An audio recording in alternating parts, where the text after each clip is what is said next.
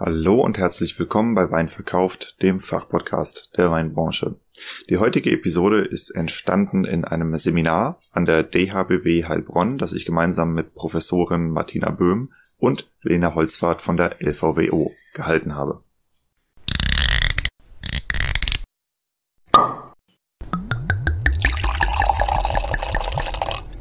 Wein gibt es nur, wenn die Winzerinnen und Winzer davon leben können. Deshalb untersuchen wir hier, wie man florierende Weinmarken aufbaut und wie du eine derart starke Nachfrage generierst, dass du deinen Wein nur noch zuzuteilen brauchst.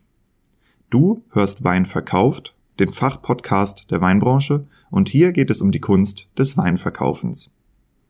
Wir sprechen über messerscharfe Positionierung, visionäre Verkaufstechniken, unterbewertete Nischen und entstehende Märkte im Wine-Business. Eben alles, was Entscheidungsträgern im Weinbau und angrenzenden Wirtschaftszweigen dabei hilft, profitable Vertriebskanäle zu erschließen, ihre Betriebe vernünftig auszubauen und zuverlässig neue Kunden zu gewinnen. Mein Name ist Diego, mein Podcast ist für alle gedacht, die in den Reben stehen und im Keller rumwuseln. Ich habe lange nach einer passenden Community für Weinverkauf gesucht. Er hat nun bei Wein Plus seinen Heimathafen gefunden und verdankt der Mitgliedschaft bemerkenswertes Wachstum. Mit der kostenfreien Mitgliedschaft bekommst du dort jeden Freitag Early Access zu einer bisher unveröffentlichten Episode von mir. Also abonniere den Podcast, um am Ball zu bleiben.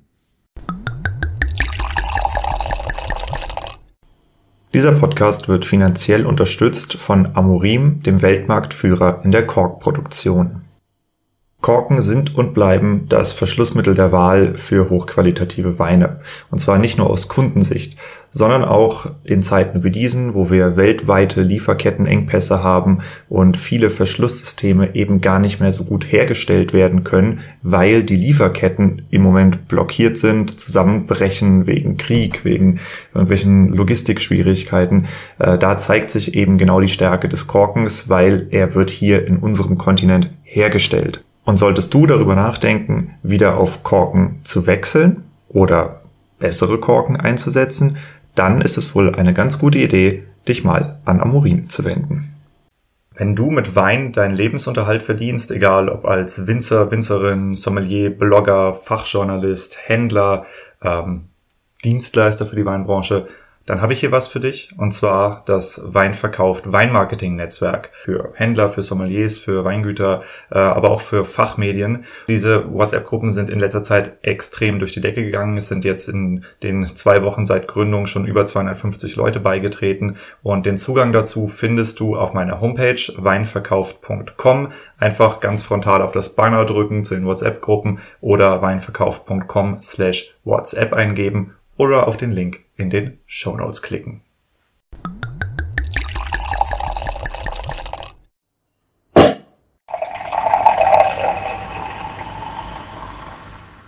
Guten Tag, ähm, mein Name ist Dennis Gimbel. Ähm, ich studiere Weintechnologie und Management an der Dualen Hochschule in, Heil in Heilbronn.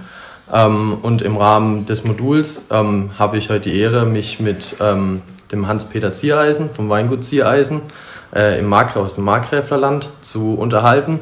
Und äh, das Thema dieses, äh, dieser Folge soll ähm, der Gutedel sein. Eine Sorte, die einen schlechten Ruf mittlerweile hat, aber unglaubliches Potenzial aufweist. Und eben, wie schon angekündigt, möchte ich den Herrn Ziereisen begrüßen. Ähm, und da würde ich dann auch direkt einsteigen und erstmal eine Frage an Sie stellen. Ich habe mich ein bisschen im Vorfeld äh, über sie schlau gemacht und äh, da kam in jedem Bericht, äh, dass sie eigentlich gar nicht aus dem Weinbau kommen, beziehungsweise eine kleine, einen kleinen Umweg gemacht haben zum Weinbau, äh, dass sie da als erstes eine, eine Ausbildung zum Schreiner gemacht haben. Und da wollte ich jetzt einfach mal, dass Sie mal ein bisschen darüber erzählen, wie, sie da, wie sich das so entwickelt hat bei Ihnen. Ja, eigentlich saublöd. äh, wollte ja nie Weingut, das war, so, war das Hinterletzte, was ich mir je gedacht habe. Okay. Allerdings muss man sehen, der Hof, da wo wir sitzen, 1734, sind damals in Familienbesitz. Mhm. Und wir waren drei Geschwister. Äh, also zwei Schwestern, jüngere, ich bin der Älteste. Und dann ging es eigentlich, ich hatte dann meinen Traumberuf Schreiner. Das ist also immer so mein Ding gesehen. Man sieht ja auch da drin, wo man sitzt. Eine heimliche Und ähm, ja, das ist auch, auch Familientradition. Von dem her eigentlich, äh, ja. Und auf jeden Fall ähm, also Landwirtschaft oder was haben wir gar nie vorstellen können. Und dann ist aber darum gegangen, eigentlich, dass so eine äh, Hof jetzt, wo, wo, eigentlich wo meine Eltern geworden sind, ging es dann mal darum, äh, wo meine Ausbildung fertig war, wo die Ausbildung von meiner Schwester, äh, also die, die haben ganz was anderes gemacht. Die eine die Floristin, die andere Fremdsprachensekretärin. Und dann ähm, ging es halt mal darum, wo alle die Ausbildung fertig haben. Das war immer Prämisse, äh, der Betrieb zahlt jedem Kind die Aus Ausbildung. Und dann, wie geht's weiter? Und dann ist das halt das Gespräch und dann ähm, die anderen zwei Garten und ich so, hm, könnte man ja aber Viecher nicht, wir haben damals noch Bullenmarsch gehabt, äh, äh, viel Zwetschgenanbau, mhm. haben sehr viel Spargel, das haben wir heute noch. Dann äh, Ackerbau, das haben wir heute auch noch, haben wir auch noch relativ viel. Und ähm, was hatten wir noch alles? Ja, äh, Obst, also Obstbau, das ganze Variante. Und halt, äh, was war es damals? Zwei Hektar, zweieinhalb Hektar Reben in der Genossenschaft. Das war so also relativ wenig Weinbau. Mhm. Also schon eine lange Tradition, aber wenig Weinbau. Und dann ging es halt darum, ähm, ja, wenn du den Hof übernimmst, was machst du? Also Landwirt kam gar nicht in Frage. Dann war eigentlich äh, Obstbau, wenn wir damals viel Obst hatten. Mhm. Habe ich keine Lehrstelle gefunden zum Glück. Und dann ging es doch zufällig. Also ich habe dann nur daheim ein Praktikum gemacht und dann noch nebenher. Also mein Vater, der ist ja ist Landwirtschaftsmeister, der hat dann äh, praktisch die Ausbildung daheim machen in dem Sinn. Mhm. Und ähm, hat dann in der Genossenschaft da am Ort noch, äh, was waren es, drei Monate, drei Monate Praktikum im Keller zersprucht für die Ausbildung, wenn wir ja keinen Keller hatten. Das war ja alles und dann Prüfung gemacht und das war eigentlich alles. Also Winzer noch gemacht, aber eigentlich nie weg, also daheim, also so, ja. Dann am Schluss, äh, dann ging es eigentlich los, dann der Zufall war eigentlich auch saublöd, ich wollte ja nie Weingut, das ist auch saublöd entstanden. Mhm. Ich wollte damals Chardonnay pflanzen für die Genossenschaft, den habe ich nicht gekriegt und dann war das halt ein bisschen so hin und her, äh, äh, ja, war bisschen Kleinkrieg und dann hatte ich damals schon, was war das, eine halbe Hektar auf dem Namen. Mhm. Und die war aber noch nicht in der Genossenschaft, die waren frisch gepflanzt, also noch nicht, äh, die ja. waren noch so Spielball. Und dann haben wir gesagt, also machen wir es selber. Das war dann im August 91, haben wir dann die äh, Betriebsnummer beantragt. Mhm. Und äh, äh, 91, habe ich jetzt 91 gesagt, ja. ja, 91 im August. Das weiß ich noch am Weinfest in Staufe, das ist entstanden, ja, das war so äh, äh, äh, Ding. Und dann äh, im August die Betriebsnummer und dann haben wir angefangen mit 50a. Was gerade erzählt hat, der am Tisch saß vorher, da bin ich immer in das Dorf, das sind von hier fünf Kilometer zum Abbeeren, ja. von Hand gepresst. Pumpe hat man noch keine, alles mit dem Eimer, mit alles so halt, äh, ja, alles improvisiert. Und das war der 91er. Spätburgunder, bisschen Gutedel. Ein bisschen Weißburgunder. Genau, das war's, die drei Sorten waren es. Ja. Und, ähm, und dann haben wir also angefangen und ja, und dann Learning by Drinking. Und, ähm, und dann ging es halt Stück für Stück. Ja, und dann kann man sagen, jetzt bis heute sind es, sind es dieses Jahr, ist das 30. Jahr, der 30. Jahrgang ist dieses Jahr. Mhm. Und kannst sagen, so im Schnitt war jedes Jahr ja, rund äh, dreiviertel Hektar, knappe Hektar jedes Jahr dazu. Wir sind jetzt quasi in der Zeit bei 22, 23 mhm. Hektar und jetzt nächstes Jahr kommen noch 6 Hektar dazu. Also schon, äh, das ist jetzt dann äh, okay. ist schon sicher, was wir kriegen. Das ist schon also praktisch gekündigt alles schon in der Wege. Mhm. Und das ist ab nächstes Jahr frei dann. Das okay. ist schon mal, der Schritt haben wir es dann nochmal. Ja. Und so hat das eigentlich langsam hochgeschaukelt. Aber dann damals eben, Meeting war alles nur Spätburgunder. Also wenn ja. nur rot, weil äh, äh gute, das hat mich gar nicht gereizt. Das war halt damals auch. Du hast den eigenen Fasswein gehabt, so deswegen so mehr schlecht wie recht. Und dann das, was so am Markt gab. Wir müssen sehen, ich komme aus einer Zeit, da war der meiste Gutedel noch süß. Ja. Oder sauer. Ich komme aus der Zeit, wo die Wende war, da ging es dann so los. Äh, äh der 83er war die letzte große Menge und, und wir himpeln ja die ganze Weinwirtschaft himpelt immer noch an dem 283er rum, sage ich mal, immer noch die Nachfolge. Mhm. Und das war dann in der Zeit in den äh, Ende 80er da gab es noch viele recht süße Weine, aber dann auch haben wir viele trocken angefangen, aber trocken haben wir nicht beherrscht, das war sauer. Also es gab dieses Yin und Yang und das war einfach gut edel, sauer wie Zitrone oder pappsüß. Das war eigentlich gut edel und gut edel. Und dann war, muss man auch sehen, vor 30 Jahren noch war gut edel, ich würde sagen, 99% auf der Literflasche. Ja. 075 gab es hier in der Gegend, der Isteiner Kirchberg von der Genossenschaft, dann war aber ja. Weingüter, ich glaube nicht, dass Weingüter, äh, äh, also kaum, das war gar nicht, äh, äh das war Trinkwein und fertig. Genau, ja. ja. Und so, und so ist das eigentlich entstanden. Und dann ist 96 meine Frau dazu und ich wollte dann, wir haben dann schon umgestellt, wir haben schwere Sünde begangen. Wir haben eine Parzelle gekriegt, 1942 Mischsatz, war auch viel Gutedel drin, haben wir rausgerissen, Spätburgunder gepflanzt, das würden wir heute. Und haben dann rausgerissen und da haben wir viel Frevel gemacht. Wir haben eine Muskatgutedel gehabt, die haben rausgerissen, Spätburgunder gepflanzt und so. Also das Potenzial auch nicht gesehen, sage ich mal. Und eigentlich ging alles los, meine Frau dann eigentlich, 96, die hat dann auch gesagt, lass jetzt mal die Gutädelzerstörerei, weil das sind unsere Wurzeln, das ist auch unsere Heimat. Und dann sage ich, ja, Scheißdreck und so. Und gesagt, es wäre nicht, ist eben der Satz von vorhin, es ist nicht umsonst, hätte die 200 Jahre überlebt, sondern ja. wenn sie so schlecht gewesen wäre, wäre sie nicht mehr hier. Mhm. Und so ist das eigentlich äh, äh, äh dann praktisch, wie soll ich sagen, äh, äh ja. Umdenken. Allerdings war das Problem, wir haben bis, bis äh, jetzt muss ich rechnen, wieder 2,4. Ich bin schon langsam im Alter, wo man Jahrzehnte versch verschluckt. Äh, äh, 2,4, also bis, bis 2000 rum 2,2 haben wir auch äh, klassisch im Stahltank. Äh, ähm, unser, der Heiko, der gerade am Tisch hat, der hat schon Metamorphose hinter sich. Das ist also ganz interessant. Vom, vom, der allererste war 92 von dem. Mhm. Der war spontan vergoren durch Zufall. Dann haben wir das schon alles falsch gemacht. Da war ein kleiner Holzfass. Wir haben mit 600 Flaschen angefangen. Heute ist unser Hauptding ja. im Weißwein. Also ist gewachsen, aber dann über Burgunderhefe. Dann das, der Höhepunkt, glaube ich, vom, vom Negative bei dem Wein war dann so in den Ende, äh, Anfang 2000er bis 2002 Simi White. Das weiß da kam der Vertreter. Na ja, ja, probieren wir mal. Und dann erstmal Keller putzen nach Simi White. Ich weiß nicht, ob, ob, ob den du kennst. Das ist ja, ist ja südafrikanisch, glaube ich. Das ist ja so eine Hefe, Aromahefe, die macht also Schaum ohne Ende, aber halt Aroma nach allem nur nicht mehr gut edel. Mhm. Und da waren wir ganz stolz, jetzt haben wir einmal fruchtige Wein. Und irgendwann, der große Turnaround kam eigentlich er, dass, sie, also, dass der Gudel stehen blieb, war sie, aber Stilistik ist eigentlich schuld Markus Molitor an der Mosel. Okay. Der ist ja. da, da, er hatte mit Gudel gar nichts am Hut, aber er ist in dem Sinn schuld, weil wir sind an der Prowein, die erste Prowein war 91, äh, 2001, 2.1, die erste Prowein, da waren wir noch mit dem Markgräfel unterwegs, 2.1, 2.3, ich glaube bis 2.4 sowas, 2,4. Mhm. Und dann sind wir durch Zufall mit äh, Markus Monitor in Kontakt gekommen, über den Betriebsleiter, damalige Betriebsleiter von Van Volksem, mhm. ein guter Freund von uns. Und die waren noch nicht an der Prowein und Markus Monitor war an der Prowein. Wir haben immer so ein wenig spöttisch gesagt, mit Märklin Metall, so eine komische Stand. Und über das Dreigestirn, also die Betriebsleiter, wir Betriebsleiter oder Besitzer haben uns nicht gekannt, aber die, sagen wir, die untere Ebene, über die drei ist es dann also äh, ja, entstanden, ja. haben wir dann einen Gemeinschaftsstand gehabt und dann hat der Markus Monitor gesagt, mit dem von Baden gehe ich nicht an Stand, der macht seine Reinzucht-Titten. Und ich mhm. wusste damals noch gar nicht, was Spontangärung ist. Ja. Und er hat gesagt, wenn du mal gute Weißweine machst, dann darfst du bei mir an Stand stehen. Ja. So war das eigentlich, das war der Anfang. Okay. Und dann haben wir nochmal drei, vier Jahre gebraucht und das war dann 2004, haben wir dann gesagt, also gut, machen wir das. Dann haben wir 2,4 komplett, wir hatten erste Versuche, 2,2, aber der ganze Betrieb umgestellt auf spontan, äh, 2, 4, Jahrgang 2, 4, ja. genau da anschließend würde ich dann gerade mal noch kurz ja. eine Frage stellen.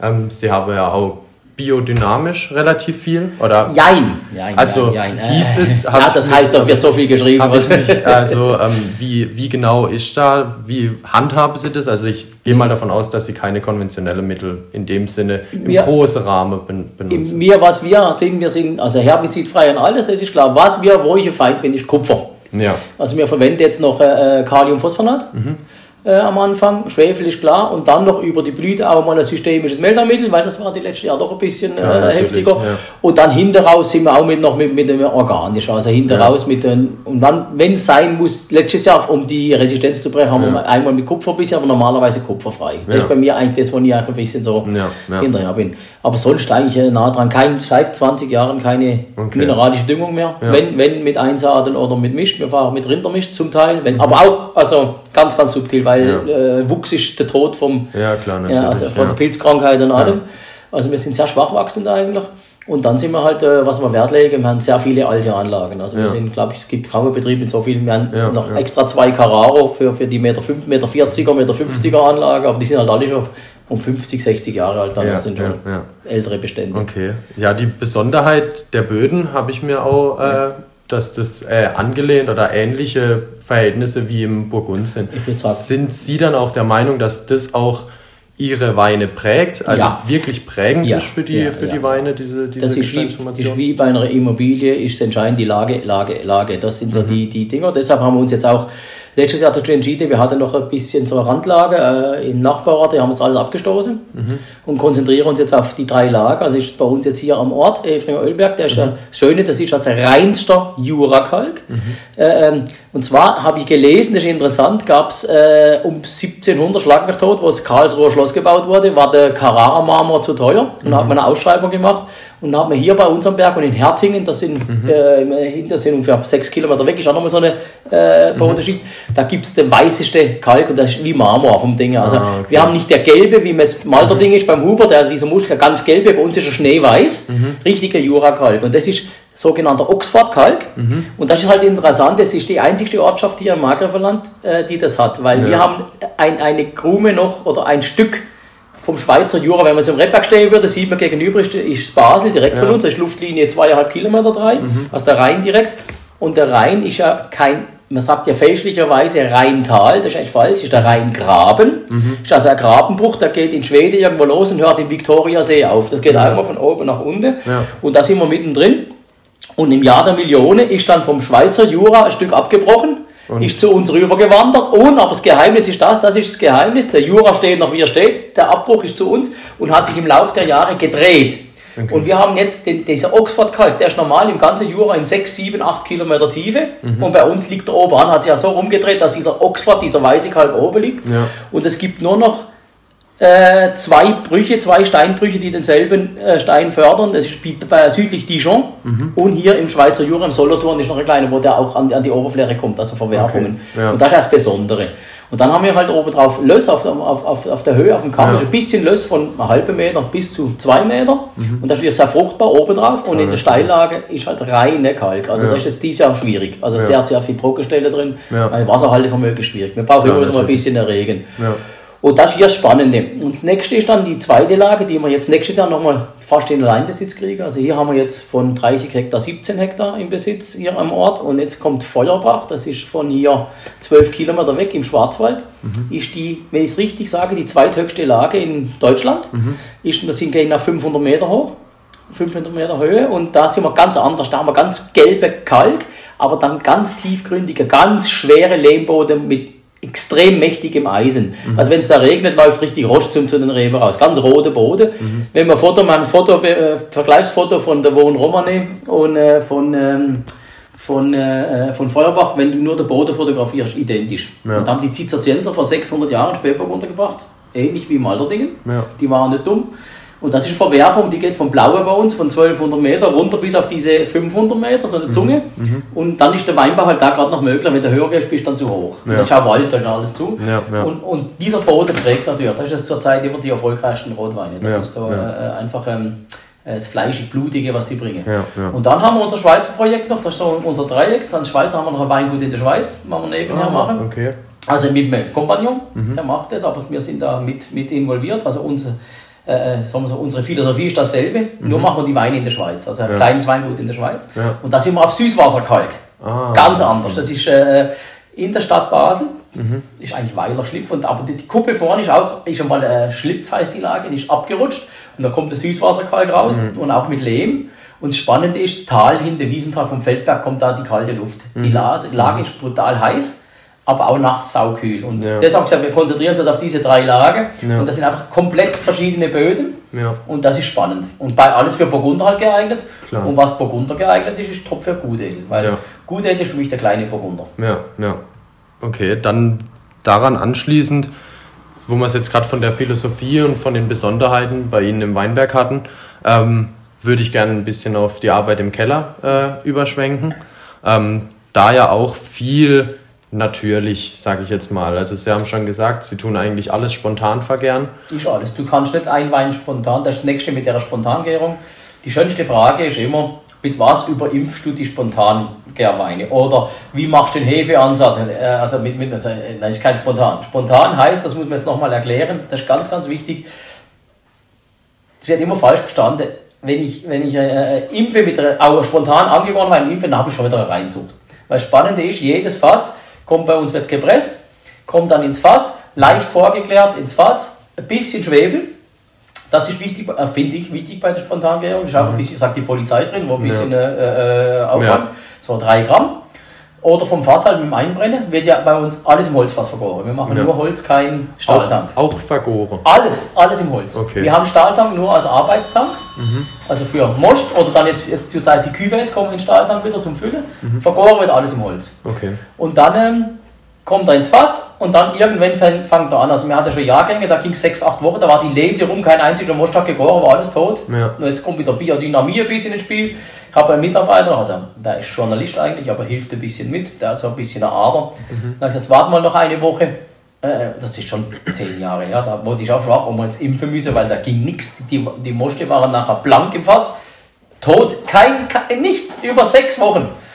Und dann ist jetzt wartest noch die zehn Tage nach Mondwechsel Und das war faszinierend. Der Montag gewechselt, da ging es der nächste Tag, auch ging der Punk ab. Da ging es richtig. Aber ein und der andere kam wie wir Orgelspiel, ging es dann los. Okay. Ja. Ja, das ist. Und das ist schon spannend. Ja. Aber es geht, bei uns ging es vier, fünf Jahre, bis der Keller geputzt war. Also du darfst, das größte, schlimmste, was jetzt kann, machst du eine Reinzucht in den Keller. Ja, nicht. Mhm. Also wir haben- ich nehme an, die kannst du bei uns immer noch nachweisen. Vom, also ganz weg wirst du nie wegbringen, aber Klar, natürlich. wir hatten 2,4 angefangen und ab 2,8 schmeckst du Wenn man, wenn man eine äh, Vertikale macht, ist immer 2,4 bis 2,7 ist noch so, würde ich sagen, könnte noch Reinzucht sein und ab 2,8 dreht es. Ja. Da haben sie langsam gegoren, ganz andere Hormone. Und Ja. dann, dann ist langsam der Keller hat sich dann ein bisschen Ja, geputzt, ja, sage ich mal. ja. Und deshalb, du kannst immer normale Keller, keine Spont das ist nie spontan Gärung. Ist Ja, nie. ja. Das kriegst du nicht hin. Da ist Ja. über so viel, sag also, die Schimmer bei uns sind die Vertikale, kannst du weiß, Rotwein nicht, da merkst du, aber Weißburgunder, Gute, können jetzt Vertikale, blind immer. Das merkst du gerade, ist ein Cut. Mhm. Ja, ja. Ja. Dann, was ich mich auch, äh, was ich auch sehr inter interessant fand, war ihr, ich weiß nicht, ob es ein Projekt ist, aber ihre Linie mit dem, mit den unterirdischen Weinen. Ja, das ist Ähm, nochmal eine andere. Jetzt müssen wir hier die noch fertig machen. Das ist ja noch nicht fertig am Schluss. Und wichtig ist, wir pressen mit Korbpressen. Mhm. Das ist ganz wichtig. Also erstmal alles Handlesen, den ganzen Betrieb. Das ist auch für mich. Also wir haben noch nie mit einer Maschine gelesen. Alles Hand, weil wir brauchen die Stiele. Das Mhm. ist ganz, ganz wichtig für die Phenole.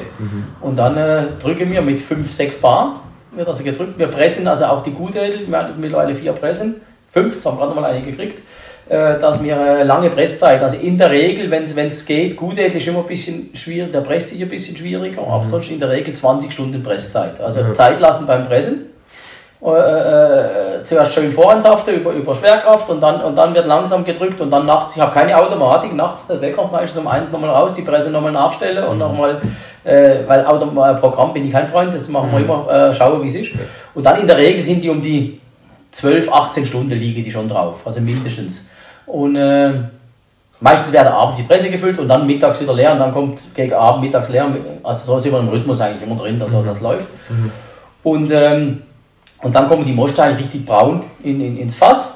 Und dann das Wichtigste ist nach der Gärung, bei uns bleiben sie immer knapp zwei Jahre. Also auch hier haben wir jetzt der Basiswein im Glas, der war, ist jetzt frisch gefüllt vor, ist ein 20er frisch gefüllt vor vier Wochen. Also der ist auch um die 20, 22 Monate dann im Fass auf der Hefe gereift. Und dann schaffen wir auch beim Gutedel speziell zum Teil nicht mit alle Fässer, aber mit ein paar Fässern mit Hefeflor, wie im Jura. Das gibt auch nochmal eine Dimension. Ja, Ja, aber Ist- mit ein paar Prozent halt. ja, ja. Ja. Okay. Das Ja, ist beim Weißwein. Und dann alles, die sind jetzt noch, wird es jetzt auch noch ändern, die sind jetzt noch einmal Kieselgur kropffiltriert, Mhm. weil das ist alles in drei, im Schnitt in 3000 Liter Holzfässer, in große. Mhm. Und dann auch wichtig, große Fässer warm vergären. Also keine Temperaturkontrolle, das ist der Tod bei der Spontangärung. Mhm. Also wir gehen hoch bis, wir haben 30, 28, 30 Grad in der Gärung, mal kurzzeitig. Das ist halt schon einmal, das ist auch gewollt. Okay. Und, ähm, und dann äh, liegen sie bis zum Füllen. Die großen Weine werden dann einfach nur über Sedimentation. Und die sind jetzt nochmal die drei, wo wir haben, Weiß, Grauburgunder und dieser Gutedel, die sind noch einmal kopffiltriert. Werden aber jetzt, glaube ich, in Zukunft, die sind auch mittlerweile so blank, dass wir die auch äh, Ja. sein lassen in Zukunft. Und währenddessen auch immer wieder eine Batonage. Nee, nee, nee, ja nicht. Nicht. Batonage, ist- also Batonage ist wichtig, das ist unsere Schönung, wenn man eine braucht. Batonage ist, wenn sie, wenn sie oxidativ werden Ja, oder eine Reduktion kriegen, dann kann man mal Batonage machen. Ja. Aber sonst nicht. Okay. Weil Batonage macht die Weine zu breit. Ja, ja. Sie werden zu cremig, zu. Das ist, also Batonage ist eine Notlösung. Ja, Ja. ja. Okay. Ich nenne es immer eine kleine Schönung. Im Ja, Prinzip, ist ja, ja. Dann, um jetzt auf den unterirdisch äh, ein, bisschen, ja. ein bisschen einzugehen, da wirklich die Natur. Das war also eine Der Natur. Mein damaliger Kellermeister, der Christoph, der hat so, das war auch so interessant. Ich glaub, bei uns geht es immer schnell, das war so drei Wochen vor der Lese. Wir könnten doch mal einen Amphorenwein machen. Und okay. Nein, wir wollten den schon zwei Jahre vorher, sowas. Und dann war in Georgien, was jetzt, was jetzt Ukraine läuft, da, die, die, die, die Amphore war eigentlich schon bestellt, der große, wir wollten 1000 Liter. Und dann kam der Krieg da und dann haben wir nichts mehr gekriegt. Und dann war das wieder zwei Jahre Funkstille und dann kam der Christoph und gesagt, jetzt könnten wir das doch Projekt. Und dann haben wir es drei Wochen vor der Lese noch schnell nach Italien, da haben wir Adresse gekriegt, da haben wir dann äh, Terracotta nicht behandelt, also nicht glasiert, 500 Liter. Die Hommage an die Neuzeit, oben Edelstahldeckel, das einfach äh, äh, zu ist. Und die haben wir jetzt dann, ich glaube, wenn wir es machen, machen wir es richtig. Da haben wir es oben auf dem Berg, auf dem höchsten Punkt, in, den, in der Parzelle, wo geerntet wird, haben wir sie vergraben. So vier Meter tief, oben noch 70 Zentimeter, ein Schachtdeckel drüber. Und da wird dann während der Lese, wird das einfach dann äh, geerntet ringsherum. Jetzt haben wir immer rote Gutädel geerntet, gestampft barfuß und dann kommt es rein. Dann kommt es in die Amphore und dann ein bisschen Schwefel dazu und dann äh, Deckel drauf und ein Jahr warten. Und jetzt kommt sie wieder bis in vier, fünf Wochen an dem Tag raus, wo die neue wieder reinkommt. Okay. Gerade das ist dann immer, äh, also ein Jahr liegt da drin. Ja. Und dann kommt er nochmal ein Jahr ins alte, uralte Barrik und wird jetzt, heute hat er ihn hochgeholt, heute hat er ihn äh, in, in, den Transporttank, also wird es nach der Lese dann gefüllt und da kriegt auch kein Schwefel, kein gar nichts, weil ein Jahr mit Stiel und allem drum und dran, das ist eigentlich der, und die werden auch mit Luft viel besser, die halten sehr gut, ja. Ich habe interessant, jetzt meiste nach Asien. Okay. Da sind noch so, Okay. also Ja, hier in der Gegend wenig Das, eigentlich. das wäre jetzt gerade meine Frage gewesen, was Sie so für eine Einschätzung hätten, was für eine Personengruppe oder ob das jetzt im Allgemeinen mehr, mehr nachgefragt wurde in den letzten in der letzten Zeit oder in den letzten Also Jahren, weil das ist ja dieser Trend mit den Ja, das ist schon, Naturweinen. schon ein kleiner Trend. Also meistens ist ja Naturwein, wenn man nicht trinken kann, steht Naturwein drauf. Also es geht, geht schon viele Sachen, da rollen dir die Zehennägel hoch. Also da ist ist schon schwierig. Es ist für eine gewisse Szene. Aber das ist auch so, wenn du die Naturweinmesse in Frankreich, ich weiß nicht, ob du schon mal warst, da in Colmar, und da, äh, Col, Col, Colmar ist sie, ja? Hey, da kriegst du vom Mäuselton, da kriegst du ja alles. Und das ist halt, das ist auch die Zukunft von Wein. Also wenn wir, wenn wir Ja. bewusst Fehler produzieren, das soll ja Das- auch nicht das- sein. ne? ja, Also das finde ich also auch jetzt ganz, wir machen jetzt den schwefelfrei, sonst sind wir im Schwefel, fahren wir eher wieder ein bisschen hoch, weil auch wir machen viel Export und durch das ist es eigentlich wieder, dass sie auch stabil sind. Mhm. Aber mir wurde immer vorgeworfen, früher die Weine sind nicht sauber vom ganzen Ding, und es geht ja nicht darum, dass sie jetzt stinken müssen, aber es geht auch nicht darum, dass die jetzt clean nicht, es geht Ja. auch darum, es, es muss Stimmiges ja, am Paket Schluss sein. muss es schmecken, Schluss Ja. aus, fertig, ja. Ja. Ob das jetzt der Norm entspricht oder nicht, aber wenn es halt ist, was du dich zwingen musst zum Trinken, dann macht es auch keinen Spaß. Also Mhm. Dann ist äh, äh, äh, sollte einfach äh, von alleine reinlaufen. Ja, ja. Das ist so. Es gibt Okay. nicht Besseres wie eine schnelle leere Flasche auf dem Tisch. Das stimmt, das stimmt. Ähm, dann würde ich einen kleinen Schwenker machen vom, von dem Önologischen ein bisschen weg in Richtung äh, Vermarktung. Ähm, da vor allem, man kennt ja das Weingut unter anderem aufgrund dessen, dass, dass, dass hier der teuerste Gutedel der Welt verkauft wird. Ähm, da natürlich Gibt es da irgendwelche Geheimnisse, die Sie da in Sachen Vermarktung ringsrum, was ist da so Ihre, Ihre Also dies- Philosophie in Sachen Vermarktung? Dieser Gutedel ist auch nur entstanden. Wir wollten eine gute Gutedel machen, aber nicht in diese Richtung, die, wie er jetzt ist. Das war Mhm. also gar nicht geplant. Wir hatten ein Fass, ein 600 Liter Fass, eine 211. Das hatten wir auf Zapfenschnitt schon umgestellt. Also Zapfenschnitt beim Gutedel ist nicht tödlich, aber es ist einfach so, da kommst du auf mehr wie 30 Liter, bringt er nicht. Es ist einfach Mhm. alles ganz klein, kleine Träubchen und so. Wir haben mittlerweile alle Tops auf Zapfe. Also Okay. sehr viel umgestellt, sind jetzt nochmal, kommen wir nochmal dran, aber sehr viel umgestellt.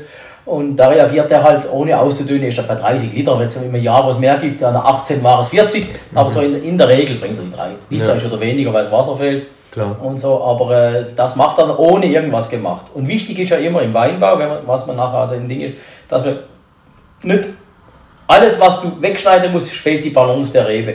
Ich sage immer, wenn man dreimal Laub schneiden muss, dann stimmt was nicht. Also, wir haben viel Parzellen, machen wir nur einmal, zum Teil gar keinmal, nur mit Wickle. Und alles, was du mit dem Laubschneider oben wegholst, ist eigentlich Wuchs, den man nicht braucht. Das ist eigentlich so, äh, ja. das ist, wenn, wenn der Teil schneidet ja vor der Blüte schon Laub. Und ist also, wir schauen so spät wie möglich und möglichst einmal. Wir fahren jetzt nochmal kosmetisch mäßig ein bisschen durch, weil einfach, äh, aber das braucht, eigentlich braucht man es nicht. Das ist in Ja. Ordnung, so, so schwach jetzt Ja. muss der Diesel noch ein bisschen teurer werden, dann fahren wir halt auch nicht mehr. und, ähm, und dann hatten wir den im Fass und das weiß ich, das war dann zwei, Gott, das muss dann 2012, 13 gewesen sein, war bei uns Betriebsausflug vom, oder Kollegeausflug war der Peter Jakob Kühn, der Clemens Busch, alles gute Name, und äh, der Heimann Löwenstein, der Reinhard. Die drei waren hier, dann haben wir ge- gegrillt und, gemacht und dann habe ich gesagt, jetzt probieren wir noch zusammen ein Fass. Und das haben wir dann geholt, probiert und dann der, und der war eigentlich der Auslöser, war der Reinhard. Jetzt verstehe ich, warum früher Gutedel Kult war. Und das war dann so, dann habe ich gesagt, okay, dann haben wir ein bisschen nachgeforscht und so und das war eigentlich interessant. Gutedel war vor dem Ersten Weltkrieg teurer wie jeder Burgunder, teurer wie jeder Riesling und alles, die wurden extrem teuer gehandelt. Und auch, das kann ich nachher noch holen, habe noch einen Ausdruck, wurden bis zum Ersten Weltkrieg zum Teil bis zu 100 Jahre im Fass gereift. Also sehr, sehr lange. Und das waren, wenn du die, die Schriften liest, in München Versteigerung, in Paris, in London, äh, immer Markgräfler heißt dann nur, äh, in Butillen oder in Eimern. Also Eimern war das Offenwein wahrscheinlich, das andere war gefüllt. Und da waren ja bei uns die großen Namen. Ich meine, das Markgräflerland hat die große Tradition mit Weingütern, was der Kaiserstuhl nicht hat. Das vergisst man eigentlich. Äh, Der Kaiserstuhl ist mit der Flurbereinigung, mit der Genossenschaft und die Weingüter. Heger ist nicht alt. Das ist, sagen wir, das Gleichenstein, Heger, das sind so Traditionsbetriebe. Heger gibt es seit 100 Jahren. Mhm. Und bei uns war der Weinbau äh, äh, äh Marget in, in Hügelheim, German, äh, was hatten wir noch so? Äh, dann hier Straub in Blanzingen früher. Das waren äh, Institutionen, die hatte also schon, der, der Blankenhorn in Schliegen hat schon Flaschen gefüllt, da wusste die Wege gar nicht, was eine Flasche ist. Also das war so richtige, wenn du es auch nachgoogelst, da findest du extrem viel, was die früher schon Wein, in alle Welt, was die Wein verkauft haben. Also das war schon eine riesige Tradition. Und auf das anknüpfen dann, dann mit diesem Wein im Fass, das war dann so ein bisschen, äh, ja, jetzt machen wir was Besonderes. Und das Glück, was ist, wir haben unsere älteste Praktikant, der ist mit, mit der, wie er schön sagt, mit der Pension, der war äh, Direktor bei Bayer, also oben im Kader von Bayer. Und wenn du so viel verdienst und so gut dabei bist, denkst du anders. Du siehst die Welt mit anderen Augen. Und ich habe gesagt, jetzt machen wir eine richtige teure Gute, verlangen wir 25 Euro. Und dann sagt er, oh, dann sage ich, waren schon mit 30. Hm. Dann waren wir so bei 50 beim großen Spätburgund. Dann habe ich gesagt, höher. Ich sage, ja, 60 Euro, 60 Euro. Dann sagt der Spinner. Jetzt, und damals war der teuerste Gutedel bei uns 12,50 Euro. Und da kommt das alles her. Und dann habe ich gesagt, jetzt machst du mal eine Kommaverschiebung manchmal eh irrational. Also man braucht den Preis nicht mehr zu rechtfertigen. Schluss aus, fertig. Bei 40 Euro hört es irgendwann mal auf. Also es ist einfach so.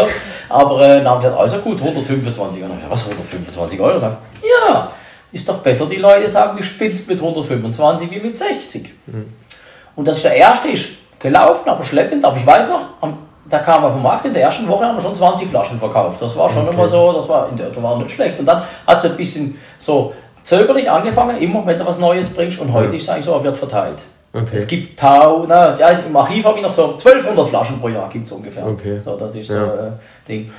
Und dann äh, ist natürlich, und das kann man glaube ich uns schon gut schreiben, seit wir den Wein haben, seit wir den Landweinmarkt noch machen im Agrarvertrag, seit wir eine ganz wichtige Nummer, spricht man wieder über Gutedel. Das war gerade ja. so, konnte ich, konnte ich das Ding eigentlich nachvollziehen. Plötzlich kommen Journalisten, wollen über Gutedel schreiben, äh, äh Gutedelverkostungen, also ist richtige inflationär, sogar Rudolf Knoll vom Vinum hat sich plötzlich für Gutedel interessiert, das hat er noch nie. Mhm. Also das, das ist interessant, also im Alter noch weise geworden. Äh, so, und, mhm. und, und, da hat man schon was losgedreht. Und hätte man das jetzt so normal gemacht, kein Mensch hätte es interessiert. Ja. Ja. Und das ist halt interessant, dass wir, wir haben, äh, der geht das meiste ins Ausland. Also der ja. ist auch äh, in Paris, ich bin ganz stolz in Paris, in den Restaurants haben wir den gut drin. Ach. So, ja, also okay. in, in London sehr viel. Der hat, wo der auf den Markt kam, das war der erste, unser Importeur in England. Das war, ist eine ganz schöne Geschichte, die muss ich noch erzählen. Das war der Hammer. Da war der Elfer. Der war richtig gut auch. Und, und dann war äh, äh, haben wir Präsentation in London, unser Importeur, der Howard Ripley. Und dann war das so, immer wenn du, aus, das ist immer Deutschlandverkostung, der hat normal nur Riesling. Und wir sind reingerutscht mit Spätburgunder und mit, mit, äh, mit den Weißweinen von uns, mhm. weil er macht Riesling und Burgunder, französische Burgunder. Und wir sind da ein bisschen dazwischen drin. Und, äh, und wenn die Winzer die Anreisetag vorher, für die kocht er privat. Und dann ist die Regel, es gibt keine deutschen Weine, es gibt einfach alles. Meistens hat Burgund, wenn er das hat und er kocht.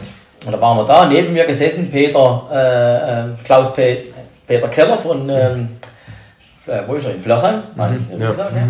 Klaus Peter ist neben mir, seine Frau war dabei und die anderen weiß ich gar nicht mehr, noch zwei, drei deutsche Winzer. Er ist mal neben mir gesessen und dann kamen drei Weißweine und dann, jetzt habe ich noch was für euch zu probieren und das war, die Geschichte war ganz gut und er sagt, Sebastian, dass wir das probieren dürfen. Und der ist also wirklich durch, der hat alles schon durchgetrunken, was es gibt. Mhm. Links, das ist ganz groß.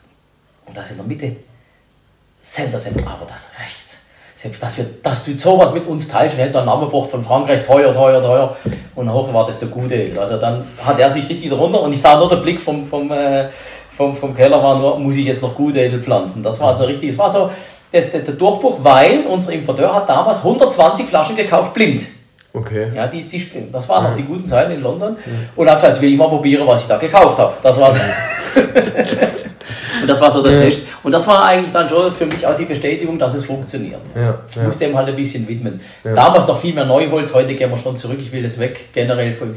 Aber jeder Wein hat da ein bisschen eine Wandlung drin, Klar, soll ja nicht gleich bleiben. Ja, natürlich. Ja, genau. Aber da muss man ja auch immer das war so damals der, der, der Ausschlaggebend und dann ist halt so, und jetzt haben wir so, jetzt nehmen wir mal Schererzimmer bei uns, wir nehmen mal, ah, die, die, die Vasenhaus-Jungs, mhm. die machen mittlerweile gute, das ist der Hammer und, und verlangen auch Geld. Heute ist keine Seltenheit mehr, eine gute für 20, 25 Euro. Und Definitiv. ich denke, da haben wir ein bisschen was bewegt. Auf jeden ja, Fall. Also, auf jeden Fall. Es muss ja nicht jeder 125 verlangen, aber, aber wenn, wenn, wenn man im Gebiet nochmal über 20 ja. kommt, oder ja. Schlumberger macht das ja schön, die, die Tochter jetzt. Da war ich tatsächlich. Ja, genau, die macht das ja schön und so. Und es geht doch ein bisschen was in der Gegend. Ja, mhm. ja, also definitiv. Die Sorte wird ernst genommen. Ja, definitiv, auf jeden Fall. Ähm, da würde ich noch ein bisschen ähm, auf, wo wir es jetzt ein bisschen von dem, von dem teuersten Gutedel hatten, äh, ein bisschen auf, auf ihre Absatzkanäle äh, zu sprechen kommen.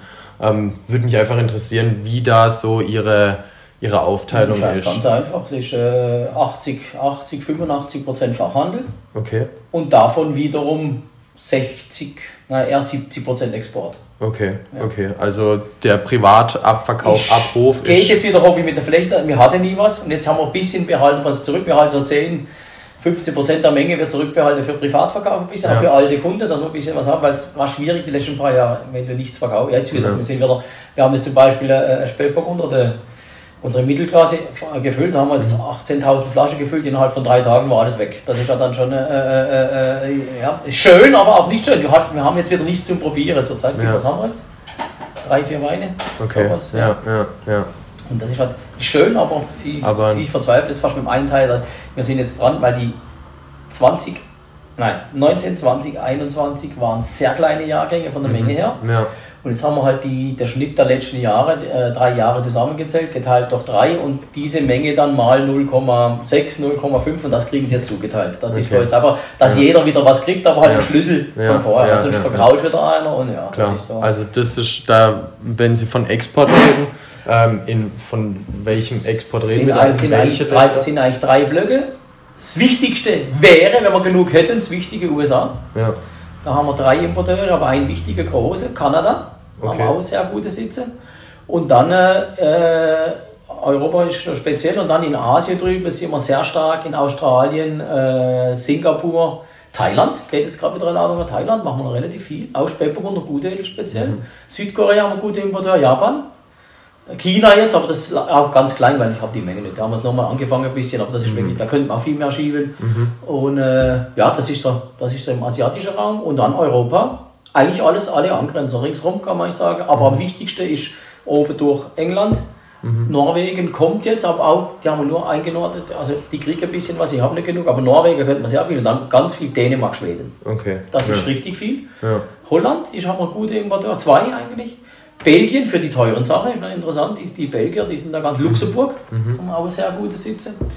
Und dann Italien, für die ganz große Italien noch viel. Okay. Also da machen wir sicher von, von der großen Rotweine, auch Gutedel ist, haben wir das Meraner Weinhaus in, in, in, Südtirol, die machen sehr viel. Sicherlich 5% vom ganzen Betrieb, also viel.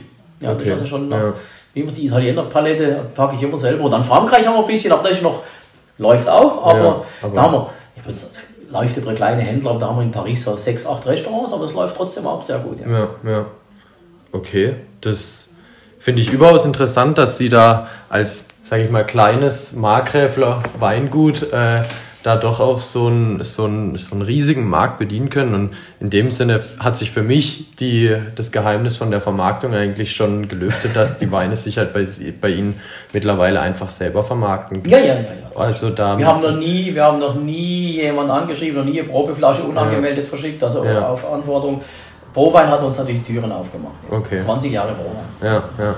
Das okay. war schon wichtig, ja. Okay. Und so halt, äh, und dann halt äh, das Wichtigste war am Schluss, sage ich immer alle Praktikanten, versucht nicht mich zu kopieren, geht einen eigenen Weg, das, was ihr denkt. Und ich sage jetzt immer, äh, wenn jemand Reinzucht macht, braucht es nicht zu verstecken, dazu stehen, ich mache das, ist auch nicht schlimm, es ist ja keine, ist ja, äh, ist ja, es ist ja keine Religion, es muss nur musst dazu stehen, nicht was sagen, was man nicht macht, sondern ich sage immer, sage, was du tust, und tue, was du sagst. Und wenn jemand sagt, ich mache das mit Reinzucht, ich mache es im Stahltag, in das Kalt vergoren, macht das konsequent und steht dazu, dann ist das voll in Ordnung. Das ist nicht schlimm, das ist eine andere Machart. Also muss nicht, muss nicht jetzt alle, wenn, wenn das funktioniert, meinen, jetzt müssen wir mal in diese Richtung rennen, sondern mhm. äh, wichtig ist das Individuelle. Und das ist das, was in Baden fehlt. Wir brauchen viele Köpfe, jeder soll was für sich und soll das richtig mhm. äh, individuell, das ist die Zukunft. Und nicht die, die einer zwar, das sollen die Großbetriebe, ganz große Betriebe machen, aber wir als Weingüter, wir können nur nicht mal eine Nische, aber einfach im, im, im Individuellen überleben. Ja. ja. Das ist ganz, ganz wichtig. Das hoffe ich immer, dass die von mir weggehen, dass sie das verstanden haben, aber eigentlich mhm. nicht auf die anderen schaut, sondern das, was finde ich gut. Und wenn du da dahinter stehst, ist es gerade egal, was du machst. Dann kann er auch trüb sein oder kann, wie gesagt, kalt vergoren, fruchtig, das ist gerade egal. Man muss nur das dahinter stehen, was man macht. Nicht was machen, weil es andere machen. In den Fußstapfen anderer kommst du nie als erstes ja. ans Ziel. Wunderbar. Ich würde sagen, das ist ein optimales Schlusswort an der Stelle. Ähm, ich bedanke mich recht herzlich bei Ihnen für das offene Gespräch und äh, für die ausführliche Schilderung. Und äh, ja, vielen, vielen Dank. Ja.